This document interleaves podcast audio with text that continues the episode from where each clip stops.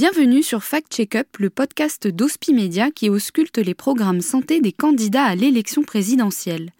Dans cet épisode, les mesures phares de Nicolas Dupont-Aignan du parti Debout la France passent au scanner.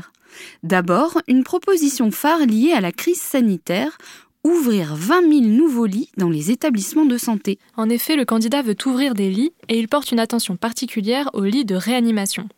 D'après les dernières données de la Direction de la recherche et des statistiques, l'adresse, on comptait en 2020 environ 6 200 lits de réanimation. Nicolas Dupont-Aignan veut presque doubler ce chiffre pour atteindre les 10 000 lits de réanimation à la fin du quinquennat et se rapprocher ainsi du modèle allemand. Dans son programme, le candidat chiffre cette mesure à 2,5 milliards d'euros par an.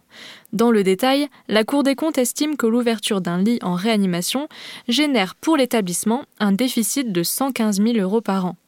Multiplié par environ 5 000 lits sur 5 ans, le coût atteint donc les 2,5 voire 2,8 milliards d'euros. Nicolas Dupont-Aignan ambitionne aussi de créer un nouvel établissement de santé par département, une proposition qu'il chiffre à 1 milliard d'euros par an.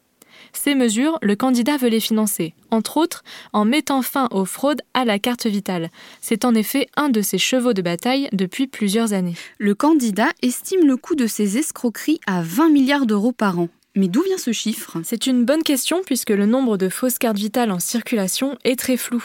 Dans son livre intitulé Où va le pognon Nicolas Dupont-Aignan révèle lui-même qu'il existe des estimations contradictoires.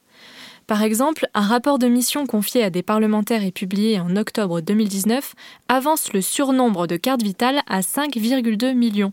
D'un autre côté, la sécurité sociale comptait seulement 609 000 cartes surnuméraires en février 2020.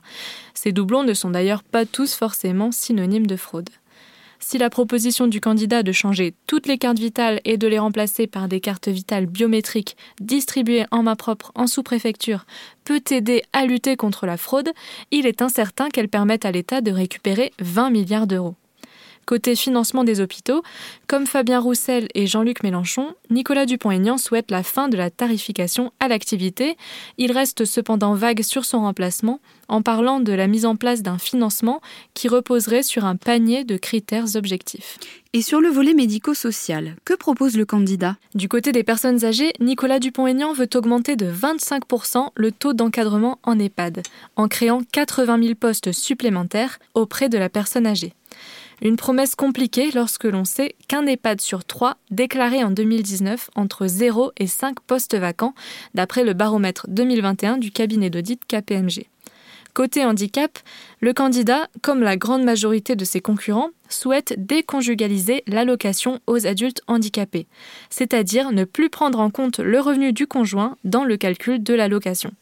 Cette mesure historique est attendue par le secteur et coûterait 560 millions d'euros selon l'adresse. Le gouvernement d'Emmanuel Macron a d'ailleurs fait barrage en décembre 2021 à une proposition de loi sur le sujet portée par les républicains, en remplaçant la mesure de déconjugalisation par un abattement fiscal. Comme il le proposait déjà en 2016, Nicolas Dupont-Aignan veut aussi revaloriser cette allocation, dite AAH, avec 160 euros supplémentaires pour atteindre 1060 euros. Associée à la déconjugalisation, cette mesure concernerait près d'un million et demi de personnes. Combien coûteraient ces deux mesures? Pour satisfaire le secteur du handicap, le candidat devra augmenter de plus d'un tiers les crédits alloués à l'AH, puisque la dépense supplémentaire s'élève à 2,9 milliards d'euros par an une somme conséquente qui devrait grever le budget de l'État concernant le handicap.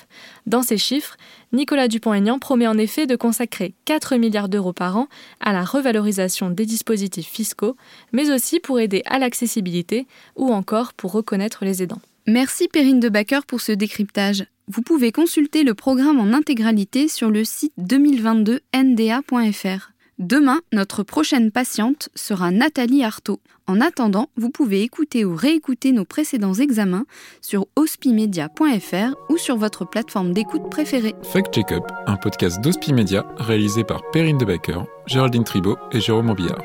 Au mixage et à la création sonore, Alexandre Debuchy.